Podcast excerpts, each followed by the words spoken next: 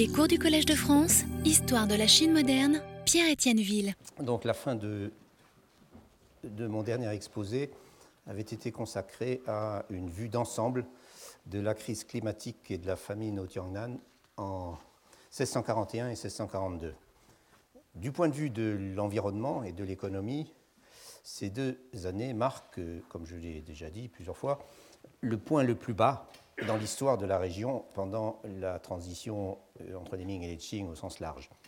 Euh, le point le plus bas en attendant, bien sûr, trois ans plus tard, une autre euh, année terrible qui est, bien sûr, celle de la conquête mandchoue en 1645.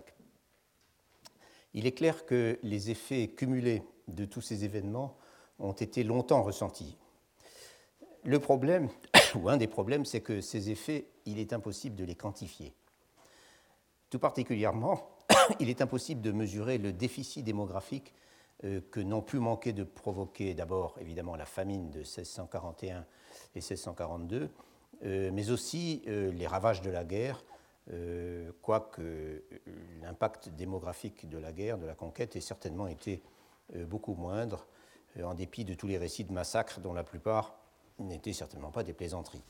Mais enfin, classiquement, les, les, dégâts directs faits par la guerre sont toujours beaucoup moins, quantitativement beaucoup moins importants que ceux d'une crise de subsistance. Même s'il faut se résoudre à l'idée qu'il n'y a pas en Chine de, de, décompte démographique sérieux et fiable entre le XVe et le XVIIIe siècle, les historiens ont toujours du mal à ne pas au moins suggérer à leurs lecteurs des chiffres ou des pourcentages. Par exemple, on dit, euh, on écrit même que la population a diminué de moitié pendant la crise du XVIIe siècle, des choses comme ça. Mais ces, suggestions ne s'appuient sur rien de solide et elles ne font que s'inspirer euh, essentiellement des impressions des auteurs chinois de l'époque. Et Dieu sait si les auteurs chinois sont férus de formules euh, frappantes et de chiffres toujours très généreusement arrondis.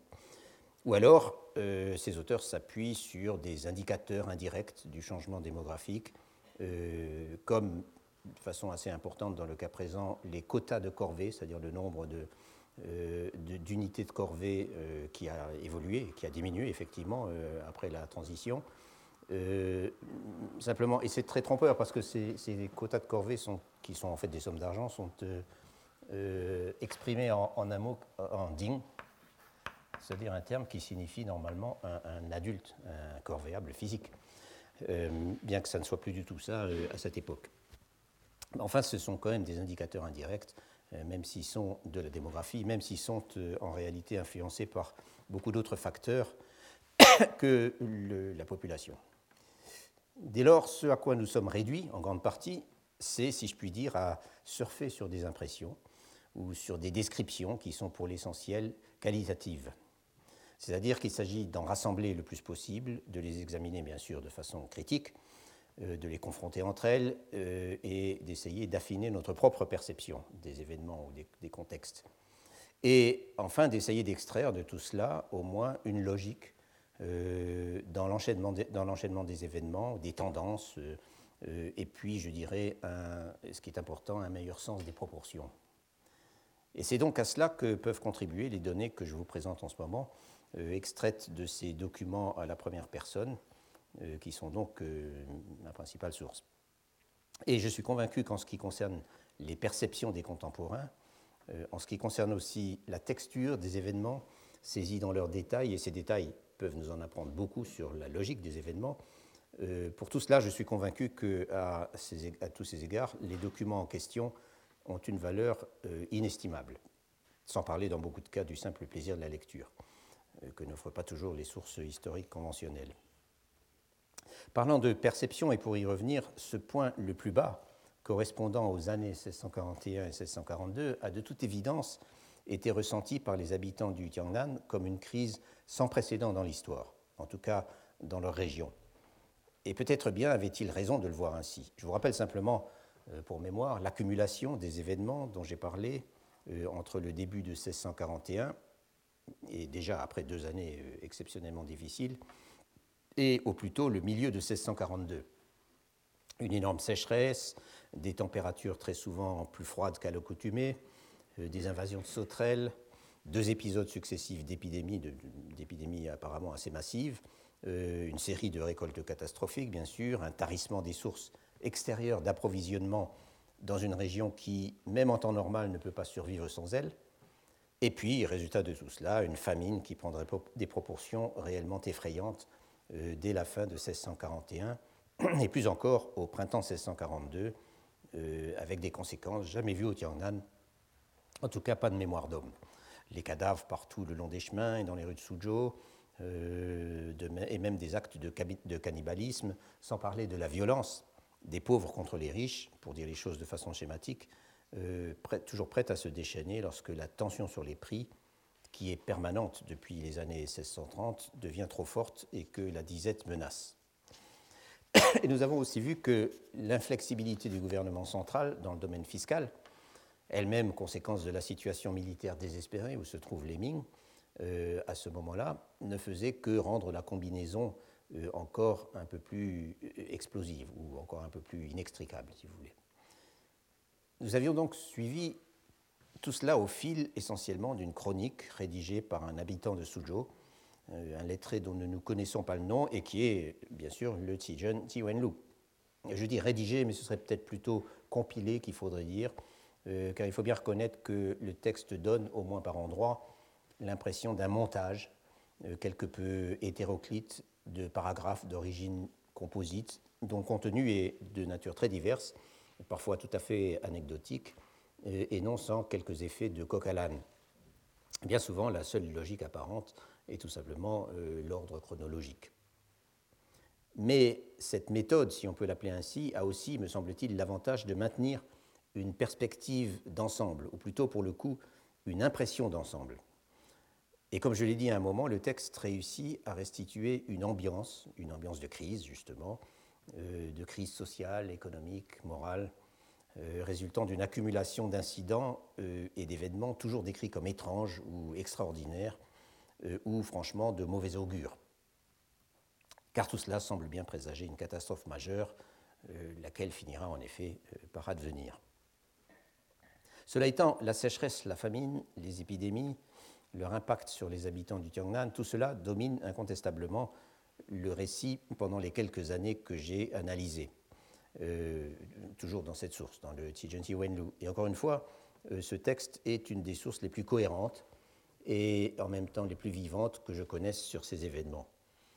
Je dirais, si vous voulez, euh, qu'elle permet de saisir en quelques, pages du texte, en quelques pages de texte, l'arc de la crise climatique et de la crise de subsistance des dernières années des Ming au Tiangnan.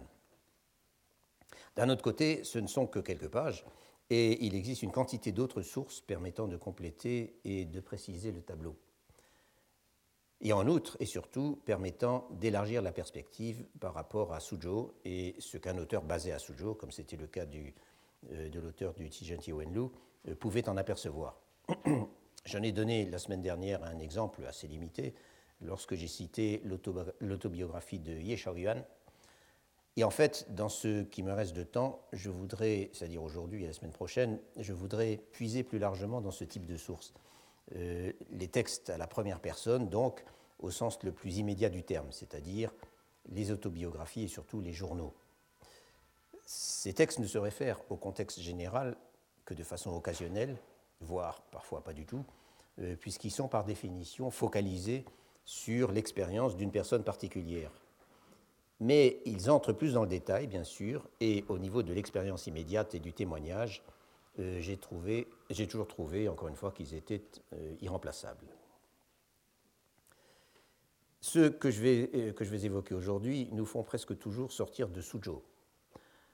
En fait, ceux que je vais, dont je vais parler aujourd'hui nous font tous sortir de Suzhou.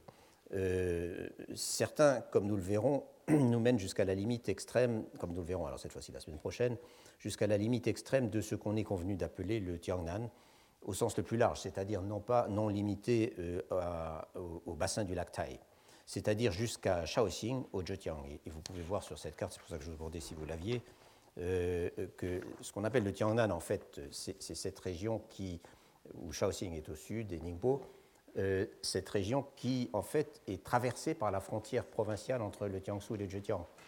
Euh, et ceci, euh, de façon, comme l'a d'une certaine manière établi ou suggéré très fortement William Skinner dans son modèle spatial de la Chine d'une façon délibérée, c'est-à-dire que les, limites provinciales et administratives sont dans beaucoup de cas entendues de telle façon qu'elles elles évitent justement que des régions naturelles ne puissent euh, prendre une trop grande indépendance.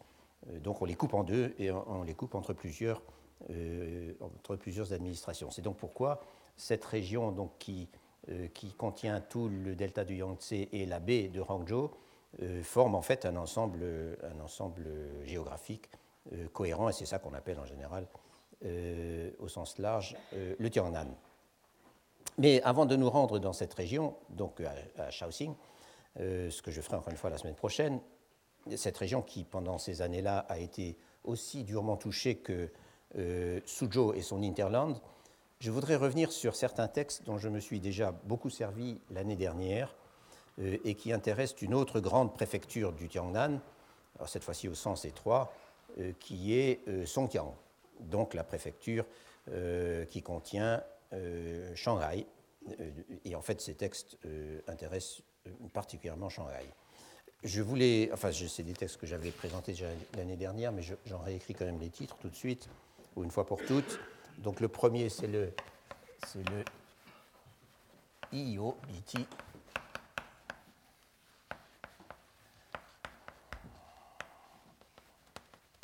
qui signifie littéralement un, un recueil de notes sur, euh, sur l'année IO, euh, IO, qui est en fait l'année, euh, ce qui veut dire l'année 1645, dont l'auteur est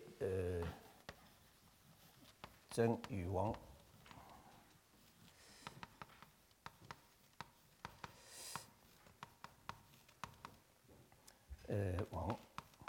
Le deuxième texte, donc c'est celui-là dont je parlerai en premier. Le deuxième texte et le Yue Chebian, ce qui est un titre qu'on peut interpréter de façon un peu différente, mais enfin, qui est une compilation, donc ou un recueil, où on parcourt littéralement les générations, ou alors où on parcourt deux époques différentes. Enfin, C'était cette idée de passer d'un moment à l'autre. Et l'auteur du Yue Chebian, euh, est un certain euh, Ye. Bon, je l'écris en caractère simplifié parce que ça va plus vite.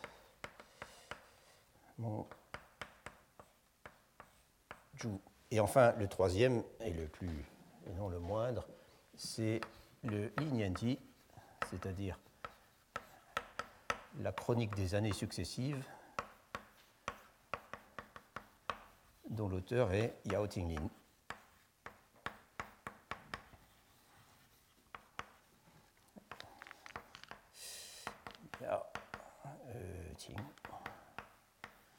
Euh, Lin. Attendez, Lin, c'est. Oui, euh, c'est quelle Lin? Non, c'est. Euh, oui, excusez-moi, bien sûr. Voilà. Voilà, Yao Tinglin. Donc c'est de ces trois textes que je parlerai aujourd'hui.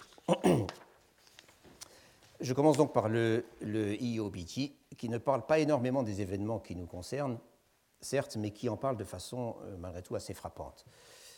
pour le rappeler en deux mots, euh, ce recueil de notes, donc c'est un BIT, hein, ce qu'on traduit parfois en français par notes au fil du pinceau, ce qui est assez poétique, mais c'est ça, c'est des notes euh, parfois décousues. et c'était un genre très populaire parmi les lettrés. Euh, ce recueil de notes donc contient beaucoup plus que ne le suggère son titre, même si l'année 1645, euh, l'année de la conquête du Tiangnan par les armées des Qing, bien sûr, occupe en effet euh, une place centrale dans l'économie du texte, comme de tant d'autres textes de l'époque. Il y a un avant et un après 1645, avant la conquête et après la conquête, et les choses n'ont jamais été semblables avant et après. Mais les souvenirs qu'évoque l'auteur, en fait, de façon peut-être un peu désordonnée, puisque c'est un euh, ainsi que les témoignages dont il fait état, couvrent, eux, un assez bon nombre d'années, euh, aussi bien avant qu'après 1645. Cet auteur, donc, c'est un nommé euh, Zheng Yuan, et ce que nous savons de lui vient entièrement de ce texte, du IOBT, puisque par ailleurs il est totalement inconnu, l'auteur. ce texte qui, sans être une autobiographie, contient un grand nombre d'éléments autobiographique, y compris d'ailleurs un exposé assez substantiel et cohérent euh, sur les origines familiales et sur la jeunesse de l'auteur. Zheng Yuang, qui était né en 1608, était donc un étudiant confucéen, euh, un bachelier, comme on dit parfois, c'est-à-dire un Shengyuan. Euh, sa sous-préfecture natale était Huating, qui correspond en fait à la que vous voyez sur la carte, ça coïncide avec la ville de Songjiang.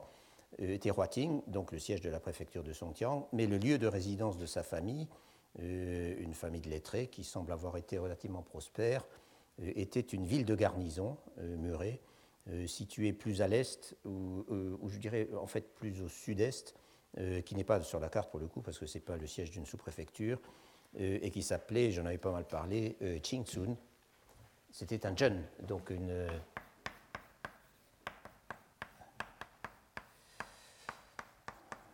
une ville sans statut, euh, sans statut administratif. Voilà, Jingsun. Et euh, euh, cette ville, en fait, Zheng Yuang n'y résidait pas tout le temps, car comme tant d'autres de ses collègues étudiants, enfin étudiants confucéens, ça pouvait être de respectables quinquagénaires, il gagnait sa vie en allant s'employer comme précepteur dans des familles de notables de la région sans compter les déplacements réguliers euh, qu'il devait faire à Songjiang ou ailleurs, euh, qu'il devait faire pour passer ce qu'on pourrait appeler ses examens de contrôle. En 1641 et 1642, la préfecture de Songjiang, c'est-à-dire la partie du drainage du lac Tai située le plus à l'est, semble avoir été plus touchée encore que Suzhou euh, par les calamités qui, qui, qui, se sont abattues ces années-là sur le Tiangnan si Zheng Yuang parle de ces choses de façon frappante, c'est euh, parce qu'il en décrit les effets sur lui-même, ou qu'il décrit ce qu'il a vu immédiatement autour de lui. L'invasion de Sauterelle, dont j'ai déjà parlé, euh, est peut-être le meilleur exemple de cela, et même c'est un exemple, comme vous allez voir, très, euh, très frappant. Et là, en fait, il suffira de traduire les quelques lignes que, que Zheng Yuang lui consacre, que voici, donc je cite. Euh, en 1641, notre région souffrit d'une grave sécheresse. Les sauterelles, les sauterelles obscurcissaient le ciel. Euh, près du mur de derrière de notre résidence, elles s'entassaient sur plus d'un pied d'épaisseur. Un certain Yé, qui était notre tenancier et qui cultivait six mous de riz, a vu toute sa récolte dévorée. Les sauterelles ne laissaient même pas une tige. Et en voyant cela, il ne pouvait rien faire d'autre que pleurer. À ce moment-là, j'étais précepteur dans la famille Wang Yuqing, dans la famille de Wang Yuqing, je ne sais pas du tout qui c'est, euh, à Xinche, je ne sais pas non plus exactement où c'est, il y a un Xinche mais qui est situé assez loin, enfin peu importe. Chaque fois que je rentrais à la maison, je m'abritais le visage derrière mon éventail, mais les sauterelles s'agglutinaient sur l'éventail, et entre mon chapeau et mon vêtement, elles étaient tellement lourdes que je n'arrivais pas à les secouer. C'était franchement dégoûtant. Et tout de suite après, euh, Zheng parle de la réapparition d'une secte bouddhique millénariste appelée Litia. Euh, autant que je sache, inconnue par ailleurs. Donc ça devait être vraiment une secte très locale. qui euh, prédisait la fin des Ming, tout simplement. Et il se remémore aussi le passage d'une troupe innombrable de réfugiés, toujours pendant ces mêmes, ces mêmes mois, venus d'on ne sait et fuyant on ne sait il y en a partout dans la région, affirme-t-il, à tel point que les gens parlent de soldats fantômes, enfin de, fantômes qui, sont, euh, euh, qui apparaissent comme une, troupe errante. Bref, comme vous le voyez, tout cela crée une atmosphère pour le moins assez sinistre. Comme à Suzhou, 1642 et à Songjiang une, année de famine extrême euh, dans la région euh, particulièrement où habite Zheng Yuang. Et j'entends bien les pires conditions qu'on puisse imaginer.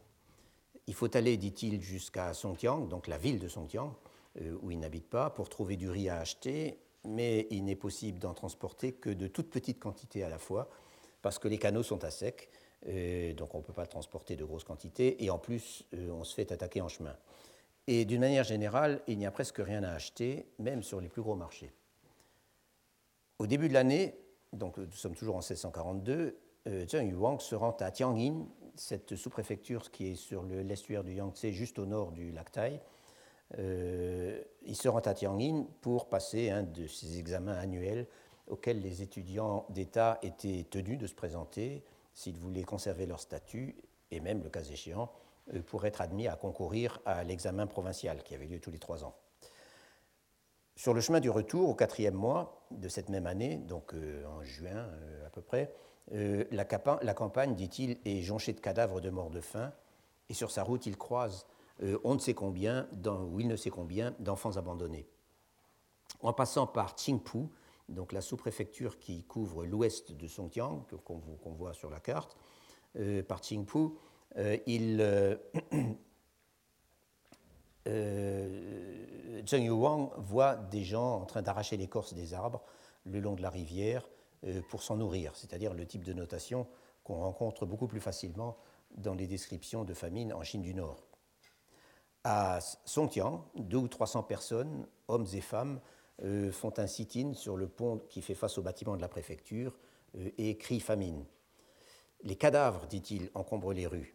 Le préfet a bien recueilli quelques centaines d'enfants et les a installés dans un monastère de la ville en ordonnant qu'on fasse cuire du gruau, donc ce jo dont j'ai parlé, euh, cette sorte de bouillie, euh, je suppose souvent innommable, mais euh, à, base de, ce qu'on avait sous la main.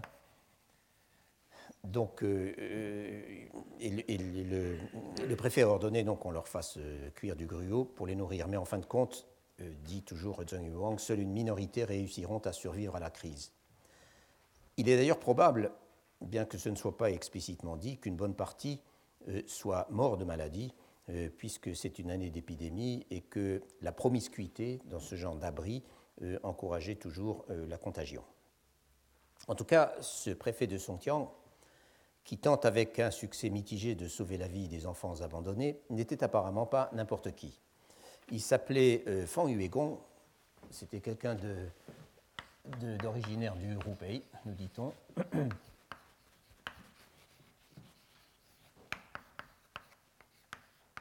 Euh, Fang Yuegong. Fang Yuegong.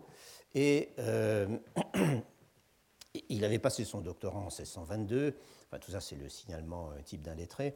Et avait commencé, enfin les éléments qu'on donne toujours, et avait commencé sa carrière dans les services du gouvernement central euh, euh, avant de passer directement préfet de Songjiang, ce qui était un très gros poste, dans la, enfin un poste important dans l'administration territoriale. Le nombre d'années que, que Fang Yuegong a passé à Songjiang est assez exceptionnel, même sous les Ming, où les carrières dans l'administration locale était en général nettement plus longue que sous les Qing, en général 3 ans ou 6 ans ou 9 ans, mais euh, dans les cas les plus exceptionnels. Mais Fang Yuegong est resté encore plus longtemps comme préfet, de 1628 à 1641, peut-être même courant 1642.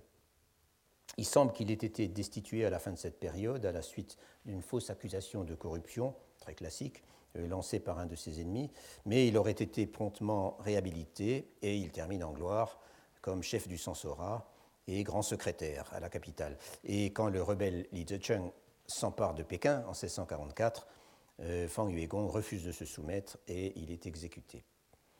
Bon, j'en parle parce qu'il est cité à plusieurs reprises comme exceptionnellement actif et efficace euh, pendant ces années à Songjiang, ce qui est encore une autre illustration du fait que l'administration locale euh, de l'extrême fin des Ming même était, était loin d'être toujours aussi déliquescente que les historiens le disent trop facilement.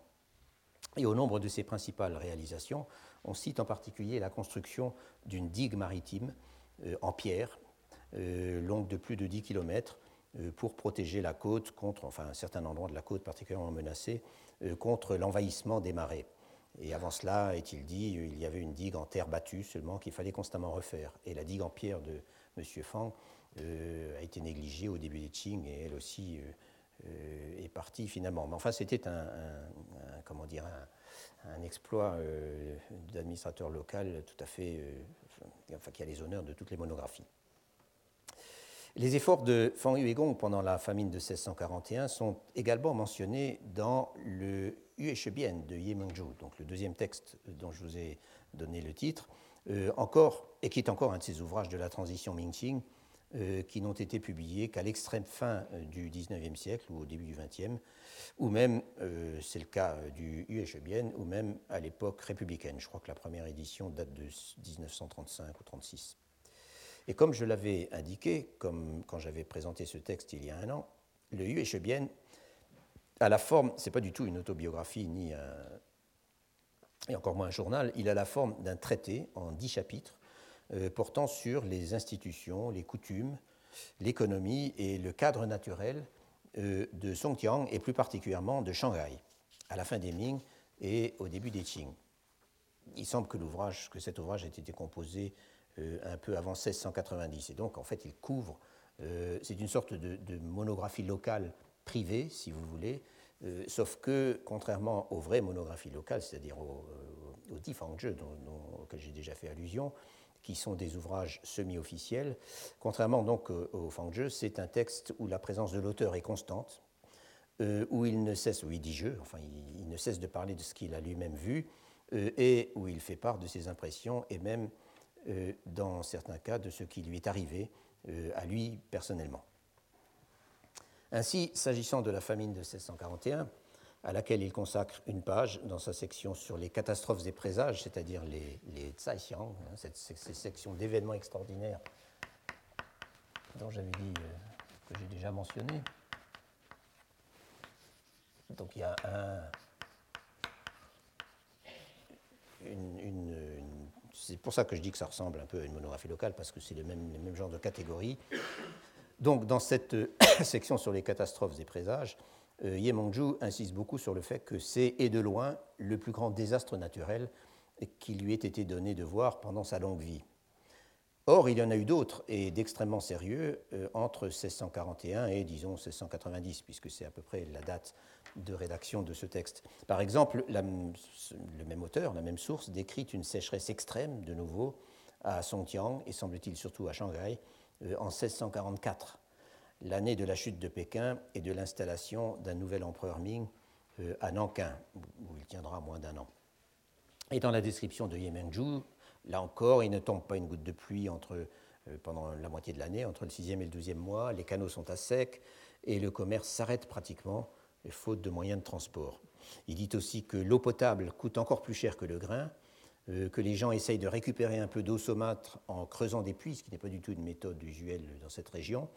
Euh, et enfin, il mentionne les bagarres et les conflits en justice causés par cette pénurie d'eau, justement, qui n'arrête pas.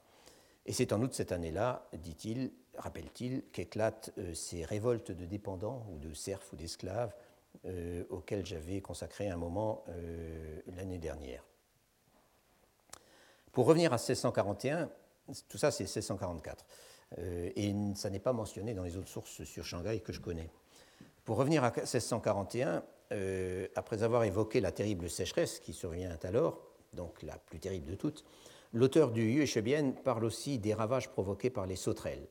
Et là, il explique que le préfet Fang Yuegong a imaginé de faire contribuer son tribunal à la lutte contre les sauterelles. Comment cela? Eh bien, alors qu'en temps ordinaire, les justiciables sont invités à verser des amendes pécuniaires pour racheter les peines de bastonnade lorsqu'ils ont été condamnés à de telles peines, euh, alors que normalement ça se passe comme ça, dans le cas présent, ils seront à la place condamnés au ramassage des sauterelles.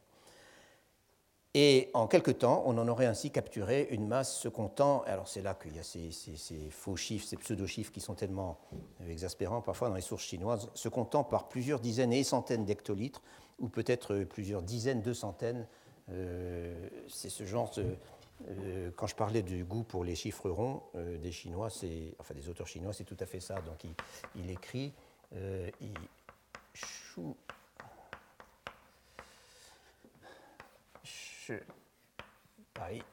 euh.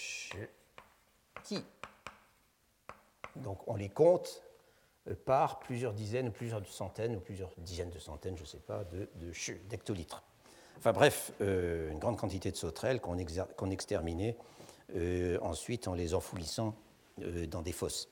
il faut donc croire qu'il y avait beaucoup de condamnés à la bastonnade au tribunal, euh, pour qu'on euh, en ait euh, attrapé et exterminé autant. Mais Yemenju ajoute aussi qu'il en aurait fallu beaucoup plus que cela pour seulement venir à bout, commencer de venir à bout des sauterelles. Nous avions vu d'ailleurs qu'en 1638, le préfet, qui la, la date de la première, apparition des sauterelles de mémoire d'homme dans le Tiangnan, le préfet de Suzhou promettait des récompenses calculées également par hectolitre de sauterelles attrapées et exterminées. Mais là, il ne s'agissait pas de personnes condamnées au tribunal, mais de, des gens qui venaient se plaindre que leur récolte avait été dévorée. Donc c'est une forme de, compensation ou de secours. Et puis donc il y a la famine qui prend des proportions encore plus effrayantes au printemps 1642, euh, comme nous l'avons déjà vu. Ye Mongju explique que les autorités, les autorités en général, pas seulement euh, le préfet Fang Yuegong, euh, que les autorités encouragent ou convainquent, et ce mot très important dans ce genre de contexte est toujours le même, c'est tuan,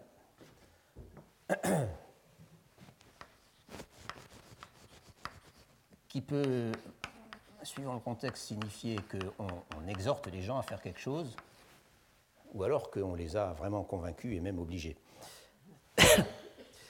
Donc, euh, les autorités convainquent les notables et les familles riches de faire don d'une partie de leurs réserves de grains, euh, ce qui permet, toujours dans le récit de, de, ce qui permet d'ouvrir des centres de distribution euh, de Zhou, donc des soupes populaires, réparties un peu partout sur le territoire.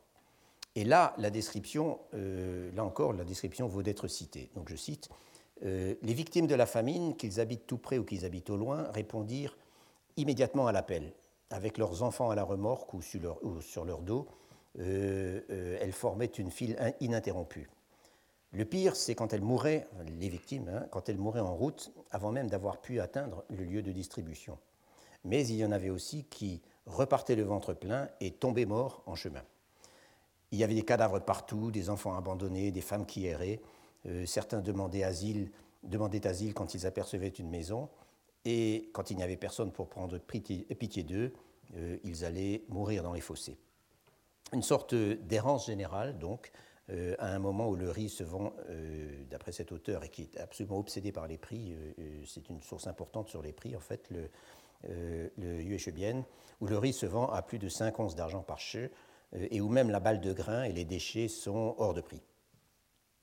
L'auteur rappelle aussi et c'est un problème dont j'avais déjà dit un mot, il rappelle aussi que dans la région de Songjiang, euh, un gros problème, la crise est d'autant plus aiguë que la moitié de la population euh, dépend euh, du tissage pour sa survie.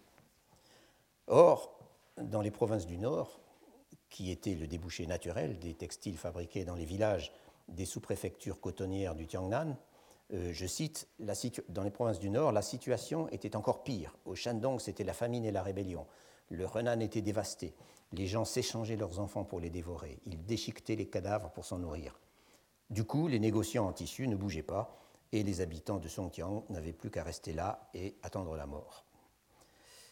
Ce que Ye Mengzhu expose là, dans un idiome farci de formules conventionnelles tirées des textes anciens, les, gens qui s'échangent leurs enfants pour les dévorer, etc., euh, ce sont des formules, euh, c'est une réalité économique brutale et bien connue. C'est que les régions qui sont en temps ordinaire, qui en temps ordinaire euh, vivent et vivent bien euh, des cultures industrielles, et ici bien sûr le coton, et des fabrications artisanales qui sont associées à ces cultures, ou qui se servent de ces cultures comme matière première, que ces régions sont touchées de plein fouet par la famine, bien plus encore que celles où domine l'agriculture vivrière.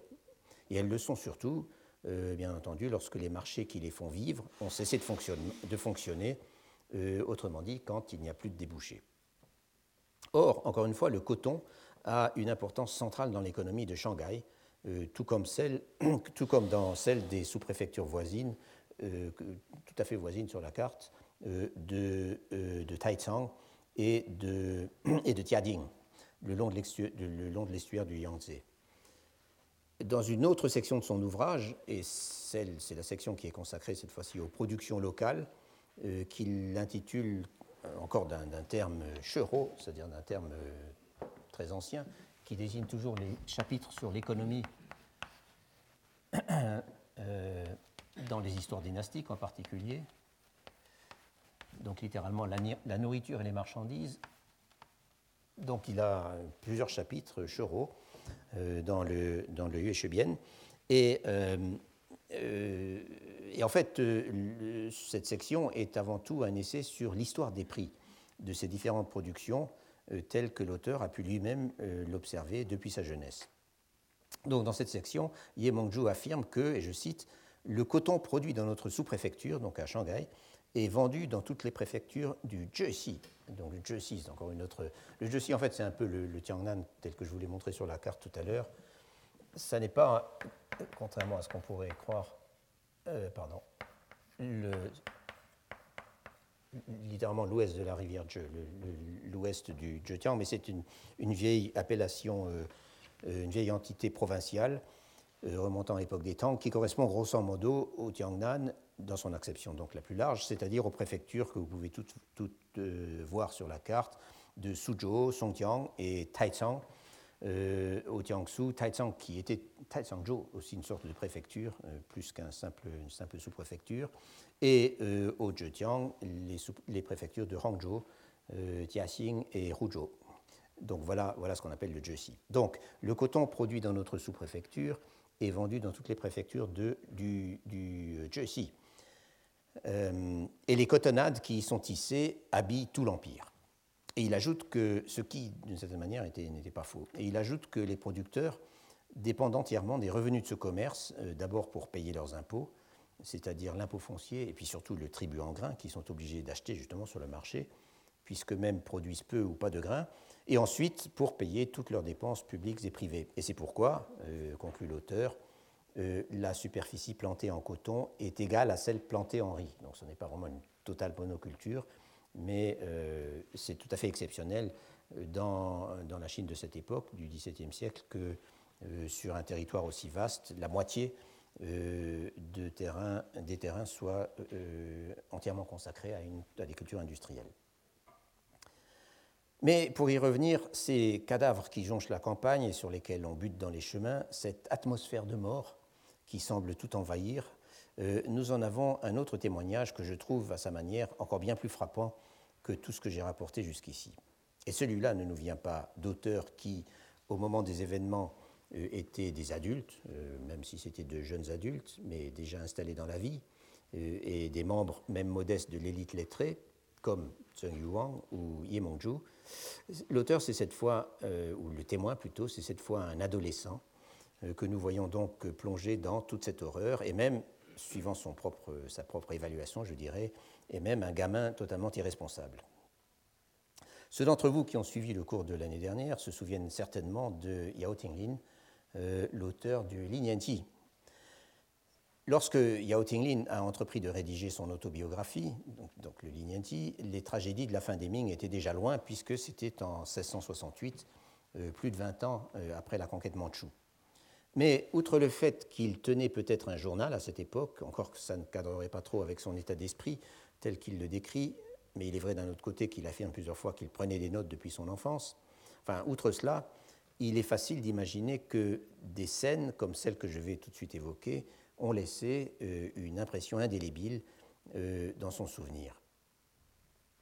Yao Tinglin, pour le rappeler en deux mots, était né en 1628 dans une famille de notables de Shanghai qui pouvaient, à cette époque, euh, prétendre au statut de famille en vue, comme on dit, c'est-à-dire euh, Wangzhou, euh, autrement dit une famille riche et titrée. Ce statut leur est d'ailleurs décerné dans certains ouvrages de l'époque, à commencer justement par le Yue Shebien de Ye Mangzhu, qui comporte deux sections consacrées à la fortune des grandes familles, c'est-à-dire Menzhou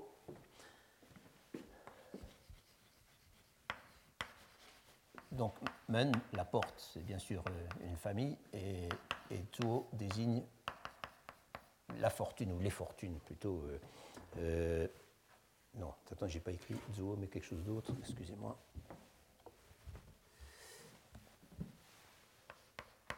Voilà, Menzo. Donc, des sections qui enfin une section en deux parties, disons, consacrée à la fortune des grandes familles, euh, susceptibles d'inclure non seulement leur grandeur, mais aussi leur décadence, le cas échéant. Et il y a donc une section sur euh, Songtian. Et il y a, je disais qu'il y a deux sections, il y en a une sur Songtian en général, les grandes familles de Songtian, et une plus, euh, plus spécialement sur Shanghai. Et chaque famille, donc, dans cette section, a droit à un paragraphe qui en évoque les personnages les plus en vue. Et il y a donc un court paragraphe, trois lignes en fait, sur les Yao, qui parle essentiellement du personnage qui a en effet fait la fortune de la famille, dans tous les sens du terme, en même temps que la sienne propre, et qui se trouve être le grand-oncle de Yao Tinglin. Ce grand-oncle, qui s'appelait Yao Yongqi, bon, enfin j'avais euh, oui, Yao Yongti, je l'écris quand même. Donc le même Yao. Yong. Ce grand-oncle, enfin bon, les, habitués du cours doivent se souvenir de lui, euh, parce que j'en avais pas mal parlé, était en fait le seul docteur et le seul haut fonctionnaire que la famille ait jamais compté dans ses rangs. Mais grâce à la richesse colossale qu'il avait accumulée dans ses fonctions à la fin des Ming, euh, il avait pris sa retraite en 1639, et grâce au fait qu'il était fort généreux, euh, toute la famille vivait sur un assez grand pied, non seulement ses propres descendants, mais aussi ses frères, ses neveux et ses petits-neveux, dont Yao Tinglin. Malheureusement, comme nous l'avions aussi vu, cette prospérité avait brutalement pris fin en 1645, après que la résidence de Yao Yongti eût été pillée de fond en comble par un parti de soldats supposés défendre la région contre l'invasion mandchoue. Et à partir de là, la famille Yao avait décliné rapidement, euh, d'autant qu'elle avait définitivement perdu son statut de famille de l'élite lettrée après la mort de Yao Yongti, euh, âgé de 97 ans, en 1659. Et comme le dit Ye Mongju, qui doit écrire donc quelque part entre 1685 et 1690, euh, comme le dit Ye Mongju, je cite Aujourd'hui, les descendants des Yao vivent dispersés et ne sont jamais que des lettrés pauvres euh, entendons des lettrés, des lettrés pauvres, c'est-à-dire des, des, des littéralement des lettrés froids, ou des lettrés grelottants, si vous voulez. Autrement dit, des gens qui euh, n'ont pas de n'ont pas de titre, n'ont pas de fortune, et, encore en prenant le mot lettré dans son sens minimal, c'est-à-dire des gens qui peuvent se prévaloir d'un minimum d'éducation euh, au-delà du niveau purement élémentaire et qui en outre, euh, et dans le cas présent, continuent de vivre à l'ombre d'un passé nettement plus glorieux, des gens, si vous voulez, qui, possèdent un certain capital culturel. Donc voilà pour le destin des Yao. Et la plus grande partie de l'autobiographie de Yao Tinglin correspond à cette période de déclin, euh, puisque en 1645, au moment où ce déclin s'est enclenché, il n'était encore âgé que de 17 ans euh, et qu'il a continué de rédiger euh, l'histoire de sa vie année par année euh, jusqu'à sa 70e année. Une vie dont il insiste lui-même que c'est à présent, au moment où il écrit, celle d'un homme du commun et plus du tout celle d'un membre de l'élite. Mais pendant les événements de la fin des Ming, qui nous concernent en ce moment, Yao Tingling était encore un fils de famille et il se comportait comme tel. J'avais évoqué en son temps l'adolescence difficile de Yao Tinglin il avait été très déstabilisé par la mort de son père au début de 1640 et par les disputes que ne cessait de provoquer sa grand-mère, qui était une odieuse mégère. Euh, il ne s'entendait pas bien avec sa mère, il négligeait ses études et il s'était lié avec une bande de camarades avec qui il avait commencé à sortir. Euh, il dit bien chou, hein, sortir, c'est-à-dire à aller passer ses soirées à boire. C'est donc dans ce contexte personnel dans ce contexte personnel qu'il faut situer ses souvenirs de la grande famine de 1641 et 1642. C'est en fait la première fois qu'il parle de ce genre d'événement dans son autobiographie. Et je trouve quelques-uns de ses souvenirs ou quelques-unes de ses descriptions qui nous a laissé euh, assez, euh, assez saisissantes. Ce que Yao Tinglin dit euh, sur la sécheresse elle-même est plutôt général et n'ajoute rien à ce qu'on peut trouver partout. Donc pas de pluie entre le 3e et 9e mois 1641, les végétaux sont tués par la sécheresse, les sauterelles, qui étaient complètement inconnues dans la région, détruisent tout là où elles se posent, et surtout, euh, comme les autres auteurs, Yao Tingling note que la famine devient un phénomène massif pendant l'hiver 1641-42, euh, comme l'atteste le fait qu'il mentionne que les routes sont parcourues par d'innombrables cohortes de réfugiés à la recherche de nourriture. Comme Ye Mongju, euh, Yao Tingling mentionne les secours organisés par les autorités pour les plus démunis, mais il les mentionne de façon un peu plus précise. D'abord, il donne le nom du magistrat qui a pris les choses en main à Shanghai, qui s'appelait euh, Zhang. Un, magistrat Zhang, ce n'est pas le Zhang habituel d'ailleurs, c'est Zhang, ce Zhang-là.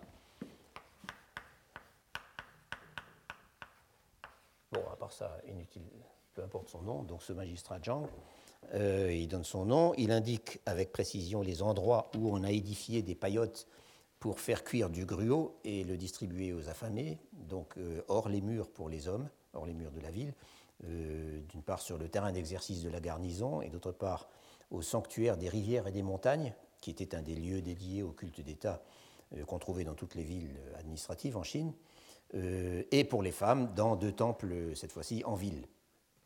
Les distributions se font en échange de tickets euh, distribués au siège de la sous-préfecture.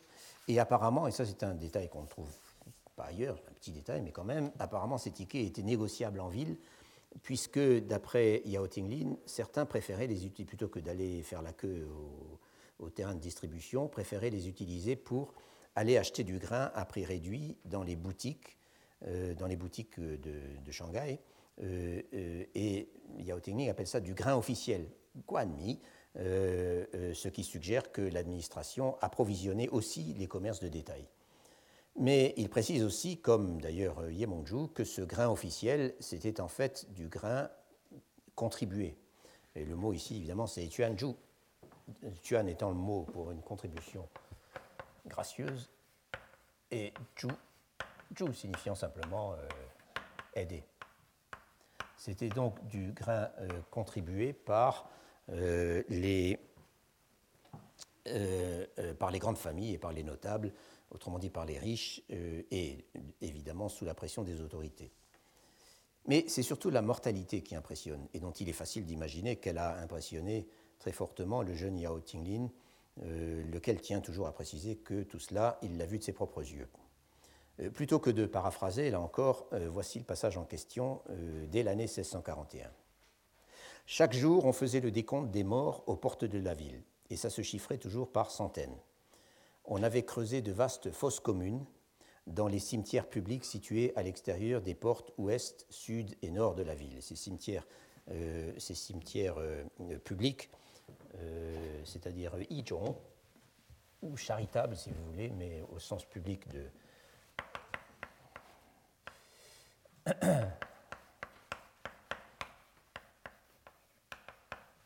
sont une, institution euh, euh, très classique et qui, en fait était destinée soit ou, dans lesquelles on enterrait soit les, cadavres abandonnés, trouvés euh, sans pas réclamer si vous voulez, et soit simplement les indigents qui ne pouvaient pas s'offrir une sépulture dans les règles. Donc on avait creusé de vastes fosses communes dans les cimetières publics euh, à l'extérieur des portes ouest, sud et nord de la ville. On avait entouré les fosses euh, de murs. Chaque jour, les ouvriers transportaient les cadavres trois par trois avec des cordes et ils les balançaient dans la fosse d'un coup de rein.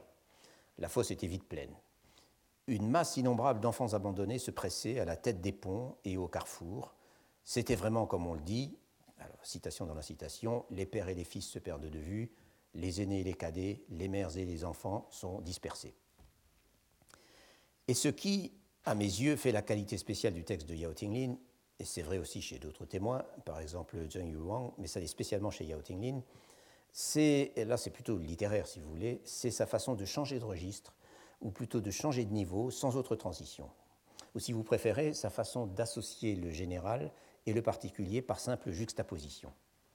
Ainsi, dans le cas présent, tout de suite après s'être attardé sur le spectacle terrible dont il était témoin à l'extérieur, en ville, Yao Tingling fait retour à la sphère familiale pour évoquer les tractations, des tractations purement domestiques. En l'occurrence, c'est son grand-père maternel, euh, un certain Monsieur Tin, qui résidait dans une bourgade en dehors de Shanghai, qui décide que plutôt que de rester enfermé chez soi pendant la famine euh, et épuiser ses réserves, ce qu'il faut faire, c'est essayer de les mettre à profit pour faire du business. Et là, c'est vraiment l'état d'esprit des gens de Shanghai euh, dans toute sa, enfin, tout à fait classique. Et faire du business, c'est ce mot qui signifie commerce et dont je n'ai jamais réussi à savoir vraiment l'étymologie. Pourquoi on appelle, euh, on écrit ça Sheng Yi, qui est un mot euh, tout à fait courant pour désigner le commerce, les trafics. I, c'est l'intention, la pensée, etc. Euh, produire des pensées, du business, je ne sais pas. Je, cherche encore l'étymologie de Shang-Yi. En tout cas, M. Tin euh, décide qu'il faut essayer de de faire du business pour ne pas laisser les, les, les réserves s'épuiser. Et pour accroître son capital de départ, il emprunte à sa fille, donc à la mère de Yao Tinglin, une somme de 91 d'argent que celle-ci a réussi à se procurer en mettant en gage la totalité de son trousseau, ses bijoux et ses étoffes précieuses auprès d'une tante de Yao Tinglin, dont nous savons par ailleurs qu'elle était assez riche. C'était la femme d'un des fils du grand-oncle Yao Yangti. Malheureusement, ajoute Yao Tingling, sa mère ne reverra jamais ses 91, euh, d'argent. Euh, euh, il faut croire que les trafics de M. Tin n'ont pas rapporté, pas plus d'ailleurs qu'elle ne, reverra ses bijoux et ses étoffes précieuses, car tout cela a disparu dans le pillage de la résidence des Yao en 1645. Encore une fois, ce qui est spécial dans la narration de Yao Tinglin, c'est cette juxtaposition entre les misères atroces des pauvres gens et les stratégies de la classe moyenne cette classe moyenne, donc c'est Zhongren, euh, dont l'auteur du Ti Wenlu euh, nous disait déjà, nous l'avions vu, qu'elle avait du mal à s'en sortir pendant la famine. Entendons qu'elle avait du mal à s'en sortir, mais sans que ce soit la mort programmée euh, comme chez les pauvres. J'avais d'ailleurs noté l'année dernière que les Tin, donc la famille maternelle de Yao Tingling, semblaient être un excellent exemple de cette strate située à mi-chemin entre l'élite et le petit peuple. Ou si vous préférez, ce qui est typique de la narration de Yao Tinglin, dans cet exemple particulier, c'est d'un côté l'énumération minutieuse des bijoux de Madame Yao, de sa mère, et Yao Tingling est toujours hyper détaillé lorsqu'il euh, parle de ce genre de choses, euh, avec beaucoup de termes d'ailleurs qu'on ne comprend pas très bien, euh, et d'autre part, venant tout de suite après, ceci venant tout de suite après la description des fosses communes où on jette les cadavres des morts de faim. Mais au printemps suivant, quand la situation alimentaire devient encore plus intenable, tous les membres des grandes familles comme les petites gens présentent, dans le souvenir de Yao Tingling, présentent le visage émacié de ceux qui souffrent de la faim, ce qu'on appelle en chinois tsai euh, un visage hâve,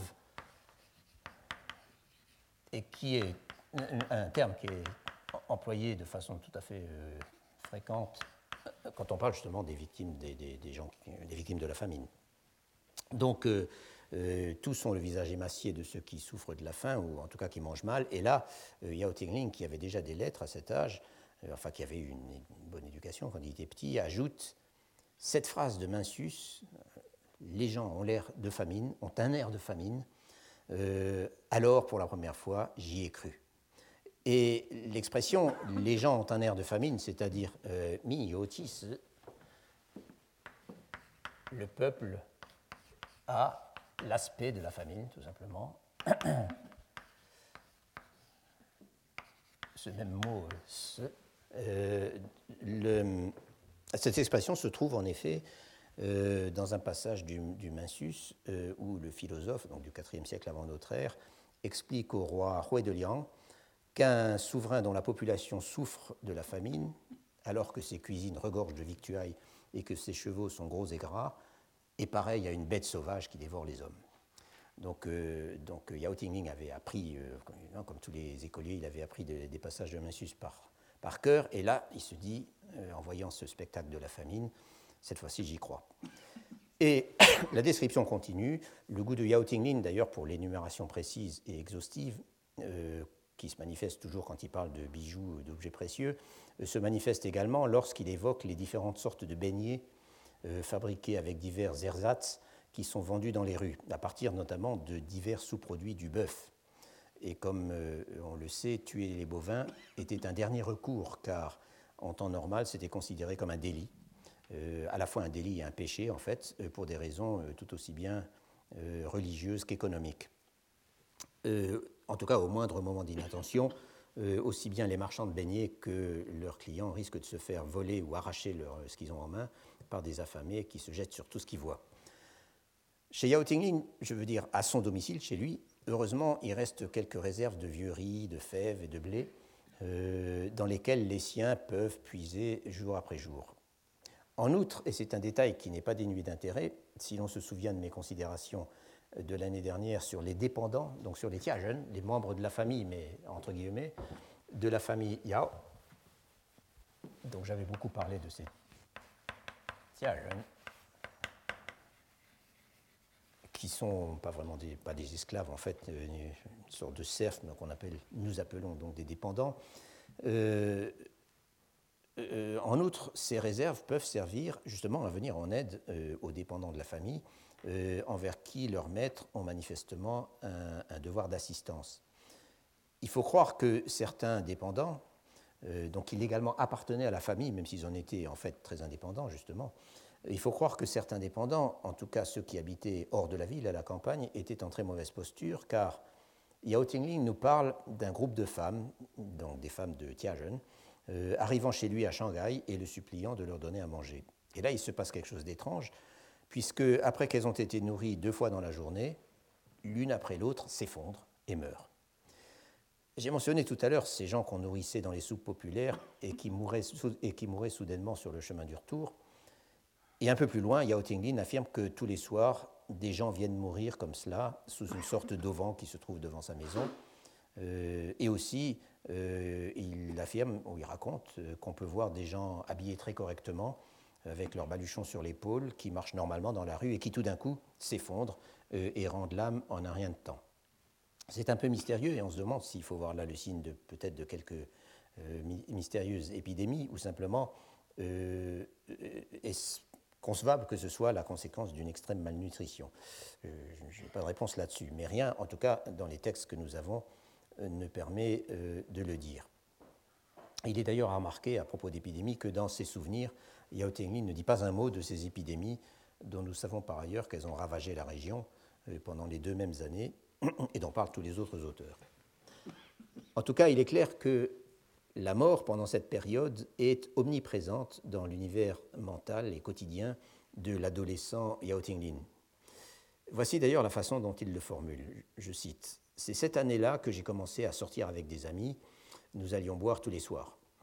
Je rentrais au milieu de la nuit et je pouvais être sûr que si je passais par le pont de l'auberge du relais postal, il y aurait là quelques cadavres.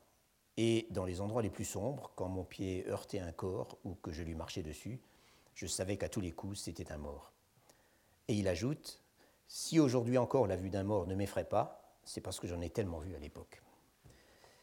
Plus loin encore, au début de l'été, Yao Tinglin se rend sur une des terres appartenant à sa famille et il peut voir partout dans la campagne les arbres dépouillés de leur écosse, de leur écorce et les gens qui arrachent l'herbe pour manger les tiges et les racines. Là encore, un genre de description bien plus fréquent en Chine du Nord. En ville, des centaines d'enfants sont abandonnés tous les jours. Yao Tinglin mentionne en particulier une sorte d'abri sur un chantier inachevé, près du pont qui fait face au bâtiment de la sous-préfecture, euh, où l'on parque les enfants abandonnés et où, dit-il, il en meurt en grand nombre tous les jours, euh, malgré les distributions de nourriture euh, que le magistrat a ordonnées matin et soir. Et bien pire encore, certains viennent là s'emparer de l'un ou l'autre enfant, encore un peu dodu, dit-il, et le ramènent chez eux pour le tuer et pour s'en nourrir. Yao Tingling donne plusieurs exemples, en tout trois hommes et deux femmes, qui se sont fait surprendre par leurs voisins dans cette occupation. Je vous passe les détails horribles sur cette cuisine infernale que certains semblent avoir d'ailleurs pratiquée comme une petite industrie, euh, encore que le texte ne fasse pas le rapprochement avec les beignets dont il parlait plus haut. Euh, et je vous passe aussi les détails sur les indices qui ont fait repérer euh, ces infâmes bandits, ces Eutsei, comme les appelle Yao Tinglin. Le magistrat à qui on les a livrés sévit avec la dernière brutalité. Il les fait bastonner à mort, plus de 200 coups, dit-il, devant une foule nombreuse sur la place publique face à ses bureaux. Une des femmes qu'on croyait morte, mais qui n'était pas encore, réussit à ramper jusqu'à la rue pendant la nuit, mais des passants la trouvent à l'aube et l'achèvent. Le magistrat de Shanghai procède encore à d'autres exécutions sommaires, de pillards, euh, et aussi d'un individu qui avait fait périr quelqu'un dans un village en l'immolant. Le texte ne dit pas comment ni pourquoi. Et celui-là est exécuté en étant placé dans un tonneau auquel le magistrat fait mettre le feu, ce qui n'est certainement pas du tout une méthode légale d'exécution. Et le détail intéressant, c'est que Yao Tingling ajoute Heureusement, c'est-à-dire comprendre grâce à ces mesures, on a, évité une grave révolte. Un peu plus tôt, il parlait de la haine manifestée par la foule pendant qu'on faisait battre à mort les voleurs d'enfants. Et pareille remarque me laisse l'impression d'une société que la famine et les crimes qu'elle pousse certains à commettre euh, mettent euh, une société que ces, circonstances mettent au bord de l'explosion. On aimerait évidemment en avoir plus sur cet aspect des choses que ces quelques notations glissées par Yao Tingling au fil de son témoignage, mais on est bien obligé de s'en contenter car ces notations sont tout à fait isolées. Et lorsque les autres textes que j'ai cités parlent de tensions sociales ou même d'affrontements, c'est pour d'autres raisons. Il s'agit toujours de manifestations euh, visant l'égoïsme des riches, les accapareurs, les propriétaires qui refusent de réduire la rente, etc. etc. Ce que je décèle ici, c'est un aspect presque religieux. Cette sécheresse sans exemple de mémoire d'homme, ces invasions de sauterelles, l'énorme mortalité causée par la famine, tout cela manifeste un détraquage complet de l'ordre naturel. Et les crimes aberrants dont il vient d'être question reflètent ce détraquage dans l'ordre social. Il y a certainement de quoi être inquiet pour un magistrat qui voit ainsi la nature et la société se défaire sous ses yeux, alors qu'il est responsable de l'une et de l'autre, de l'ordre naturel de façon indirecte et de l'ordre social de façon très directe. Et aux mesures qu'il prend pour secourir les affamés et restaurer euh, un semblant d'ordre dans la société, répondent les châtiments extralégaux qu'il inflige à des individus coupables de crimes, si l'on peut dire, contre nature. Que tout cela soit lié est d'ailleurs confirmé par cette notation assez remarquable dans cette partie du récit de Yao Tingling que euh, le jour où le magistrat Zhang a fait périr les voleurs d'enfants euh, sous la bastonnade, il s'est mis à pleuvoir abondamment et la pluie a encore repris pendant la nuit suivante. Il y a donc une sorte de connexion entre euh, tous ces aspects. Et puisque nous sommes dans l'ordre du religieux, je vous rappelle également les séances solennelles de prière auxquels avaient procédé les autorités de Suzhou pour faire revenir la pluie, dont parlait le Tijenti Wenlu, et ça, à vrai dire, c'est une banalité. Mais ce qui est moins banal, et dont ne parle, autant que je sache, aucune autre source, ce sont les grands rituels bouddhiques auxquels j'avais fait aussi allusion, organisés par les notables de Suzhou à la fin de la crise, euh, euh, pour, justement, au moment de la fête des fantômes, ce qui a lieu au milieu du septième mois lunaire, pour nourrir les fantômes des victimes de la famine et de l'épidémie. En bref, la mortalité de famine n'a pas seulement des conséquences économiques et démographiques, elle a aussi des conséquences religieuses extrêmement lourdes, et pour que l'ordre naturel et social soit restauré, euh, ces conséquences doivent faire l'objet de mesures propitiatoires euh, appropriées.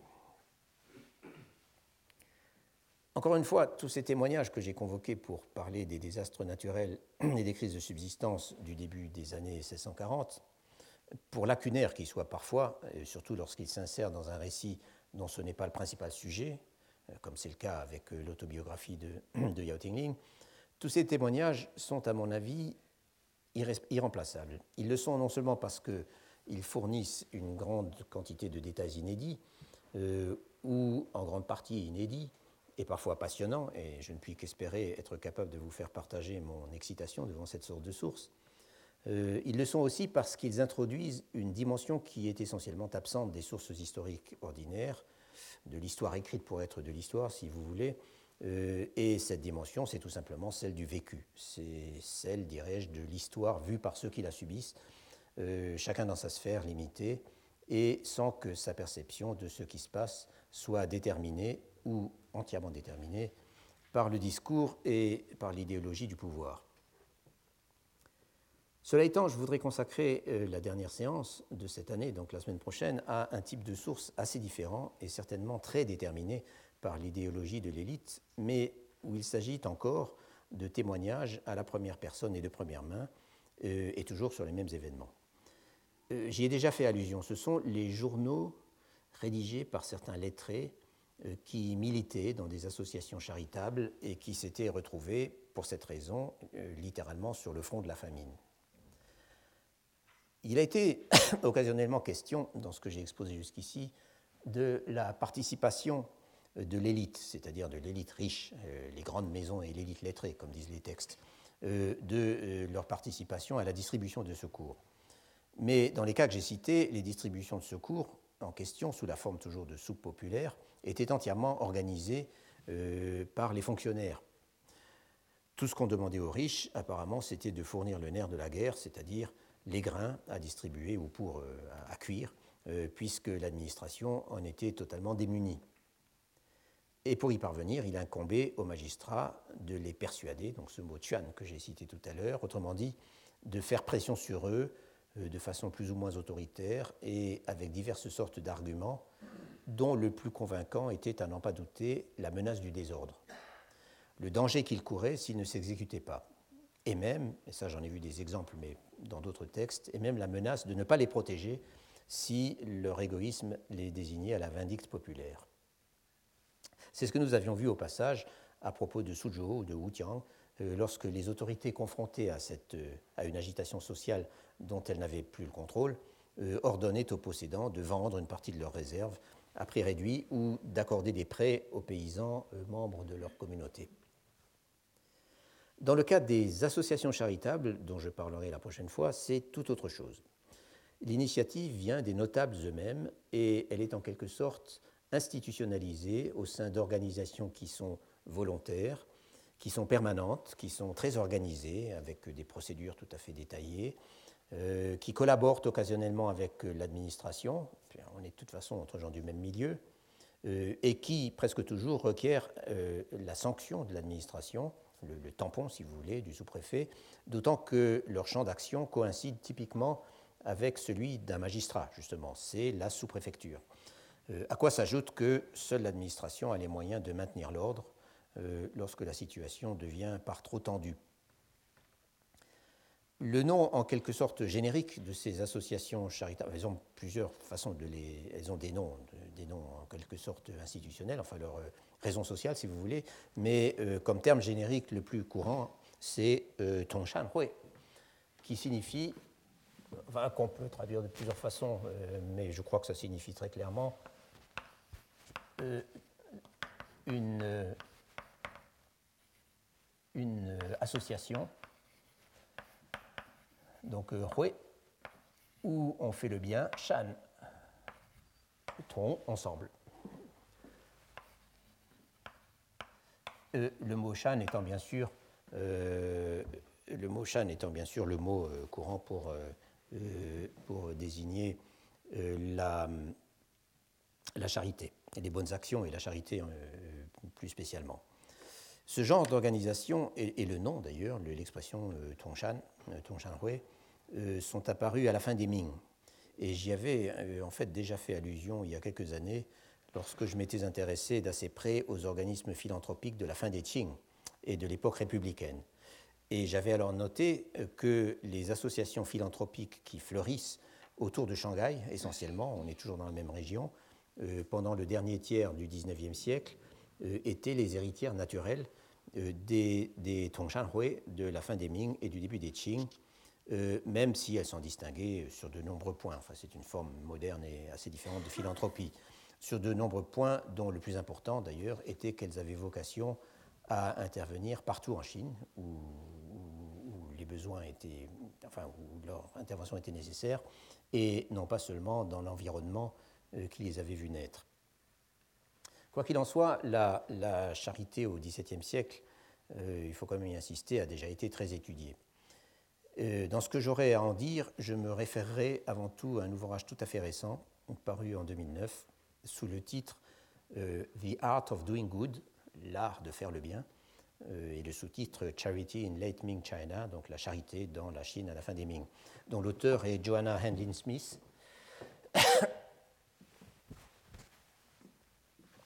C'est un livre qui est paru euh, donc en 2009 euh, aux presses de l'Université de, Californie.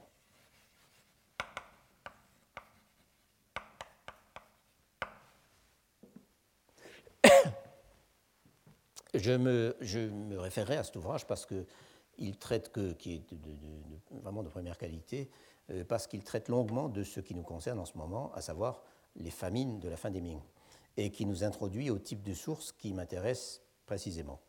C'est en fait dans ce livre, et plus exactement, euh, pour être plus précis, dans le manuscrit auquel j'avais eu accès avant, que le livre paraisse, c'est dans ce texte en tout cas, que, enfin dans le travail de Joanna Handlin, que, Smith, que j'ai découvert l'existence de ces journaux dont les auteurs ont été engagés sur le terrain de la famine, ce qui m'a donné évidemment l'envie d'y retourner sur ces journaux et éventuellement d'en trouver d'autres. L'ouvrage est récent, disais-je, mais son auteur s'intéresse depuis longtemps au sujet sur lequel elle a publié plusieurs articles importants au cours des années passées. Plus précisément euh, sur lequel elle a publié des articles consacrés à différentes sortes d'actions charitables, euh, pas seulement pour secourir les victimes de la famine, mais également les, les c'est-à-dire les, euh, les, associations qui rendaient, enfin qui achetaient des poissons aux pêcheurs pour les remettre dans l'eau, pour sauver les vies, etc. Toutes ces choses-là. Les pharmacies également, elle a un article important sur les pharmacies charitables. bref, elle s'intéresse depuis longtemps sur ce, ce, genre de problème. Et euh, plusieurs de ces articles étaient également consacrés à certains des personnages qui sont les héros de son nouveau livre. Euh, ce livre s'articule en effet autour euh, des écrits et des actions de cinq individus, tous sauf un originaire du Tiangnan, et devrais-je ajouter, tous on ne peut plus typiques, malgré les différences assez profondes entre leur personnalité ou leur parcours, mais malgré tout on ne peut plus typiques de ce type de lettré de la fin des Ming dont j'ai eu l'occasion de beaucoup parler, c'est-à-dire des gens raffinés, le plus souvent riches, euh, très idéologues, euh, mais aussi, euh, dans plusieurs cas, inquiets et portés à l'introspection. Deux de ces personnages, au moins, ont laissé des journaux, et c'est plus spécialement, et ils sont très, différents l'un de l'autre, c'est plus spécialement à eux que je m'intéresserai la prochaine fois. Je vous donne leur nom, tout de suite. Le premier est, est Lou Shui,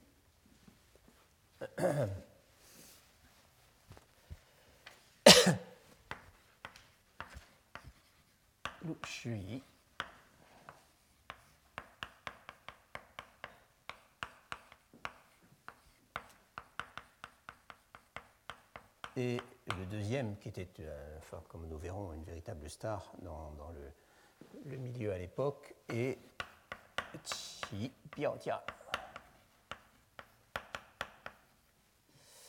Euh,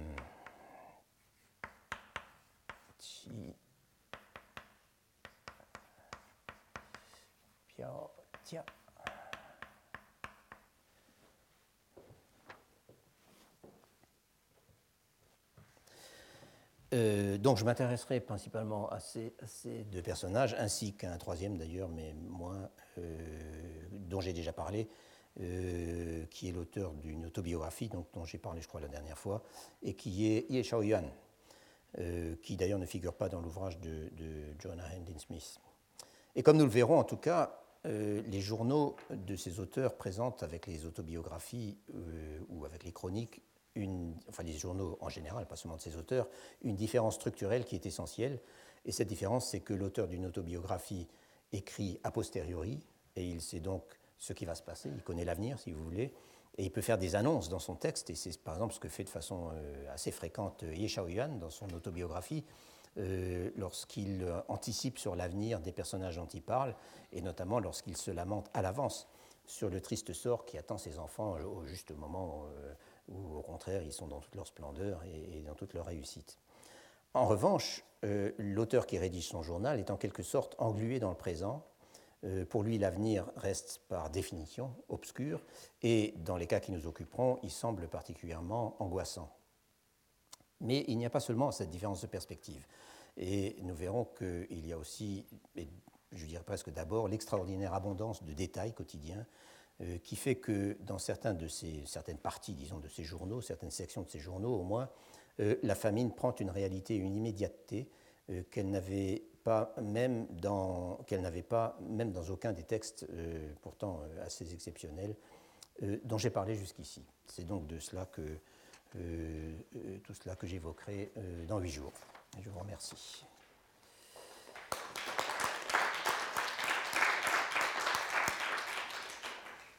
Retrouvez tous les contenus du Collège de France sur www.colège-2-france.fr.